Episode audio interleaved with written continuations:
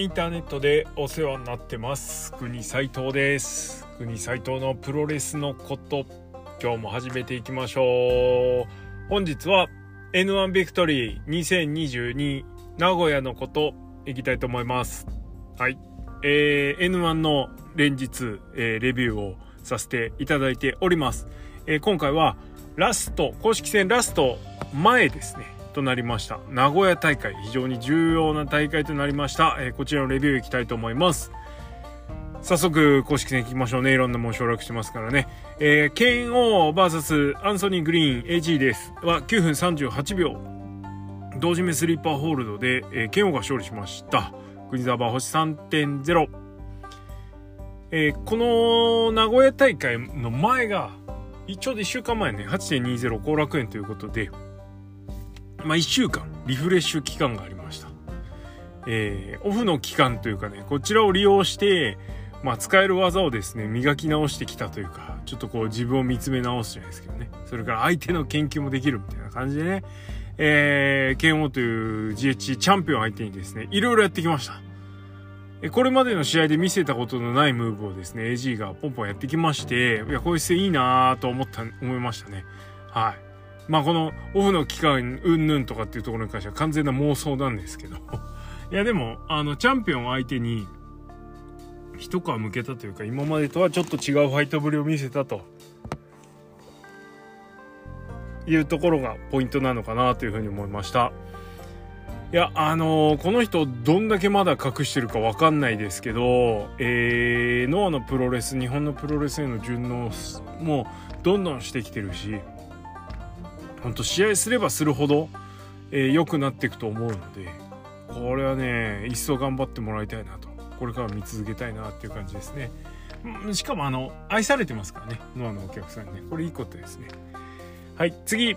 えー、正木民也 VS 岡田金也は、えー、6分9秒ストレッチマフラーホールドで北宮が勝利しました。まあ、解説に引っ張られた感もちょっとなきにしもあらずなんですがやっぱりちょっとお課金落ち着いちゃいましたね。いつものお課金になったというか良くも悪くも悪くもか。うんっていう感じでした。ちょっと制裁というか集中を欠いてるというかなんか気合が入ってないというかね。いやこの後あの翌日のレビューするんですけど、まあ、顔その人比べたら顔全然違うのよこの時の試合ね。そういうとこだぞ、つって。はい。いや別にそのダメ出しするほどじゃないんだけど、まあ、北宮も北宮だし、お課金もお課金だな、みたいな ちょっとそういう感じの試合でした。あのー、その、ま、ストレッチマフラー、韓国固め逃げるけど、こっちもこういうのもあるんやで、みたいな感じなのは、見てって言っちゃった、みたいな感じなのは、まあ、いいとは思うんですけどね。うん、ちょっとなって感じ。相変わらずあれですね、身内は厳しいですね。はい。えー、次。鈴木敵対、えー、ドクトル・ワグナー、違法でドクトル・ワグナー・ジュニアは12分46秒、ヨーロピアンクラッチで、えー、鈴木敵が勝利しました。えー、クイザバー星3.0、あ、1個も言ってない、星2.75、1個前。はい。えー、この試合は3.0です。えっと、ワグナー、ワグナー、鈴木敵とも渡り合うみたいな感じでしたね。あのー、藤田和之とね、になんかこう封殺される感じじゃなくてある程度ねこう対応した上でさらにねサプライズ勝利を収めてるのでまあちょっと本当油断できないしちょっとそのスケールのでかい技のスケール大きいからね技をやった時のこう見栄えがものすごくいいのでちょっとそのスケールにですねちょっとハマりつつあるんですけど。まあね、こう、レスリングでも渡り合ってるっていうと、ちょっとルチャ幻想みたいな感じにもなりますよね。で、まあ、確かに鈴木秀樹とも渡り合ったんですけど、まあ、この藤田和之にしろ、鈴木秀樹にしろ、なんつうかこう、ちょっと歩み寄りというかね があるなーってちょっと思ったんですけど、これ何なんですかね？それなりの格をお持ちだからちょっとこうしてあげるというか、そういう感じなんですかね。まあ、その、いろいろほらあるじゃないですか。お察しポイントが上がる。はい。ちょっとね、あの、打撃軽めだったりとかね。ちょっとこう意外とコロッとポジション譲ったりとかねあれテクなんですね テクということにしときましょう。はい。えー、とかじゃでも面白かったです。あの、藤田を破ったね、あの、カサドーラがすごくいい、あの、布石となってましたが、それにカウンターを取った鈴木歴。はい。えー、丸め込みもあるんやでってやつですね。あの、やっぱ鈴木秀樹のね、丸め込みっていうのもぜひ、こう、丸め込みとかヨーロピアンクラッチかっていうのはぜひ参考にしてもらいたいというか、テクが詰まってる感じですよね。あの、これ前もちょっと言いましたけど、えー、両手持って、えー、フォールに入るけど相手がキックアウトするために振り上げた足を上からブリッジにして足で押さえてフォール取るっていうのがこのヨーロピアンクラッチだと思うんですけどこのなんだろう相手が足を跳ね上げる理由が鈴木秀樹型の方がザックね。もう一方はね。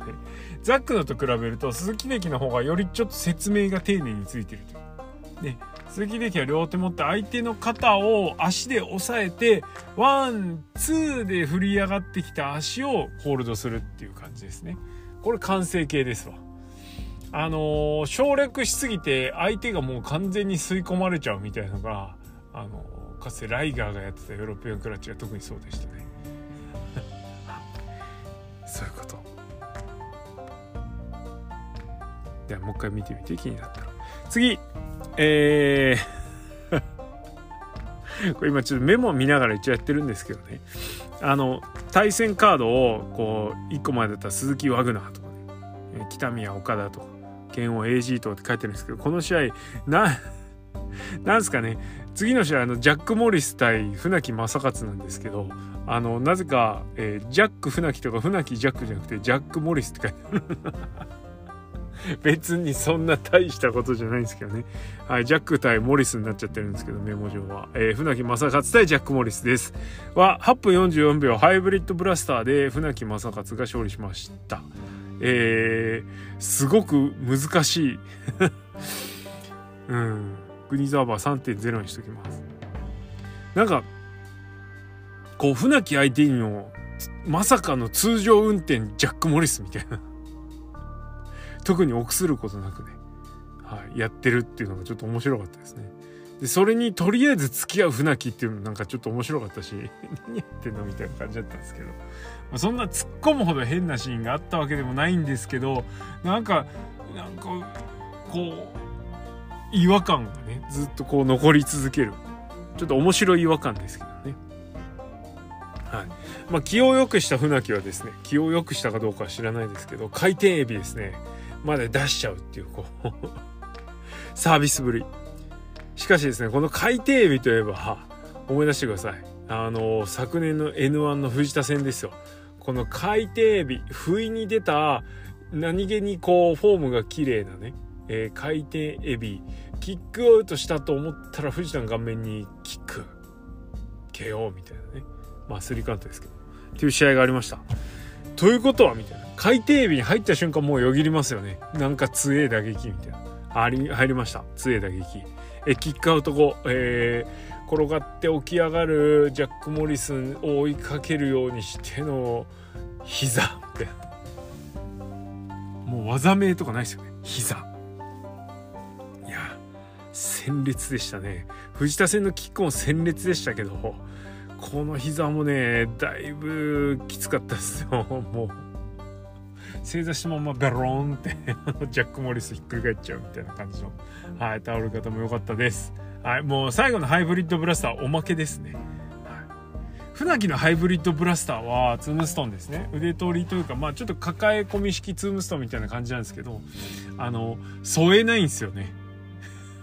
添えないのに添えない上に体からすごく船木の体から相手の体が離れてるからものすごくパッと見で不安になるズームストンっていうね、はい、いう感じですけど。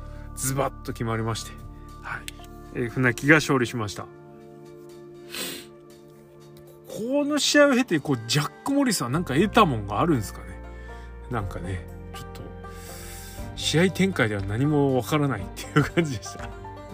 はい、えー、続きまして藤田和之対望月正明は8分43秒。えー、画面蹴りで、えー、藤田和之が勝利しました。星3.0モッチは藤田に対して足攻めやら、えー、でか乱するもですね。こう一点やっぱり体格差があるんで藤田が攻められるとちょっと一気にやられちゃうみたいな感じでしたね。最後もねじ伏せられるという感じでした。まあ、この試合もそうなんですけど藤田はこの N1 で、えー、またシングルいっぱい見てですねちょっと思うのはその試合のいい試合と悪い試合のブレ幅がすごくなくなったというかなくなった分ですねこういい試合もいい試合すごくいい試合興奮する要素がちょっとぐーっと抑えが入ってでダメな試合もなくなってきてこう上下にこう圧縮されちゃったんで安定はしてきたんですけどなんかなんかちょっと魅力も減っちゃったなみたいな。いやあの藤田の魅力が出てるんですよ。危ねえとかね。こう暴れ出したら止まんねえみたいなね。こう野獣感いわゆる野獣感ですよ。っていうのはあるんですけどこううまいこと圧縮されちゃってんなっていう。変な試合整ってない試合でちょっとないまいちだなみたいな試合があってもいいからその分いやなんだこの試合こんな試合見たことねえみたいなやってほしいんですよね。結構こうこの N1 特になんですけどこうすごくまとまってるじゃないですか藤田の試合。いやいいんすよこういう姿で今2022年に藤田和之が見られるっていうことはものすごく幸せなのもよく分かってるんですけどよく分かってるんですけど俺が藤田に欲してるものはそれなのかっていう迷いもちょっとありつつね。はい、という感じです。まあそれでもね相変わらずなんかこうすげえもんすげえんですけど。はい、別にこれ苦言でも何でもないのであんまこう悪く取らないではいただきたいんですけどいやちょっとなこれが俗に言う丸くなるってことなのかなとかちょっと思いつつ。はい。こんな感じでございました。複雑だね。続きまして、えー、清宮書いて杉浦隆です、えー、結構期待の一戦でした。19分30秒シャイニングウィザードで清宮海斗が勝利しました。国沢星4.0です、えー、シャイニング5連発ということでこの5連発でね。あーみたいな感じになった方もなんかでちょっと TL 見てると多かったようなんですけど4連発か。5連発か？どっちか分かんないけど。はい。ちょっと連発はしてましたね。ただまあ俺はダメって思っちゃってむしろ。え嘘嘘みたいな。まあ確かにですね。あの武藤との試合で非常にですね清宮海斗のプロレスに改めてね感銘を受けたわけです。すげえな清宮やっぱって。かっけえなって思ったんです。であの清宮一体ちょっとどこへ行っちゃったんだろうという迷いというか。まあほっ飛ばしるこう若さ爽やかさというか。若さ若さやかさと。とまあそれとは裏腹にこうなこう緻密というか技巧的な部分っていうのが結構見どころだったかなと思ってて。でそこにこう荒ぶるねこう感じが入ってくるとすごく良かったんですけどなんかそれがない武藤の技に寄せてるからってっていうわけじゃないしまあ中島戦なんかも良かったしね。なんか全体通してけれんみが出てきちゃってるかなみたいな。なんかその打撃に寄せてるのかなわざと。わざとなんですかね。まあ杉浦相手だからなのかな。なんかちょっとよくわかんないですけどね。なんかいやあの頑張れっていう気持ちも見てられたし。いいんですけどなんかちょっとちげえなっていう違和感なんでしょうこれちょっとまだわかんねえわまあコスチュームのせいなんですかね ちょっと黄色多すぎるな。はい。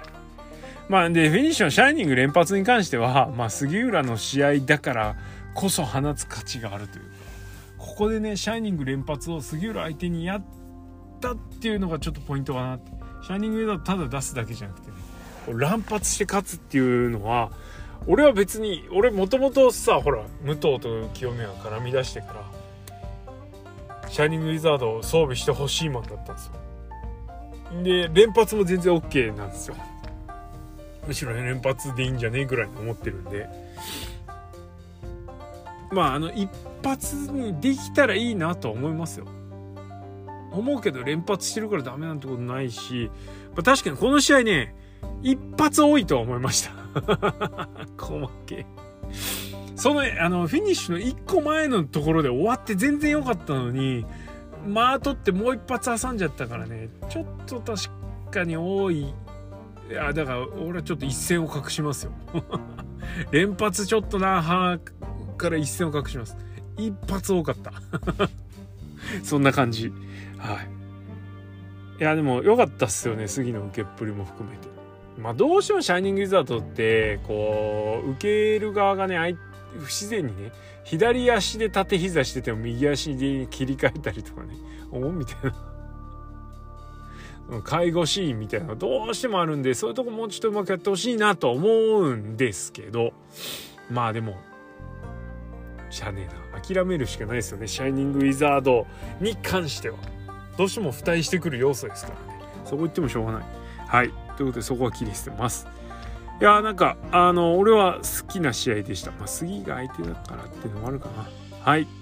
えー、続きまして塩崎豪対田中将人です、えー、15分54秒5ワンラリアットで塩崎豪が勝利しました。国ザバ4.0です。田中将人に塩崎豪が殴り勝つっていう試合でしたね。もう、この試合は、えっ、と、今年2回目、えー、なんだ、あの、茨の4番勝負、塩崎号復帰ロードね、復活ロードの、ね、設定された、本当茨でしたけど、の4番勝負での2戦目で組まれた試合で、非常に、あの面白かった試合です。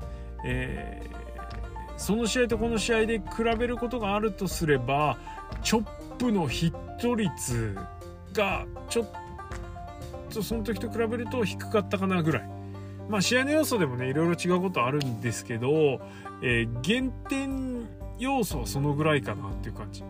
えー、ただこの試合に関しては塩崎豪がもう細かいことは気にしない型パワーみたいな感じでもう1点突破ですよねもう得意の打撃で郷君が1点突破してきたっていうところがやっぱりポイント高かったかなと。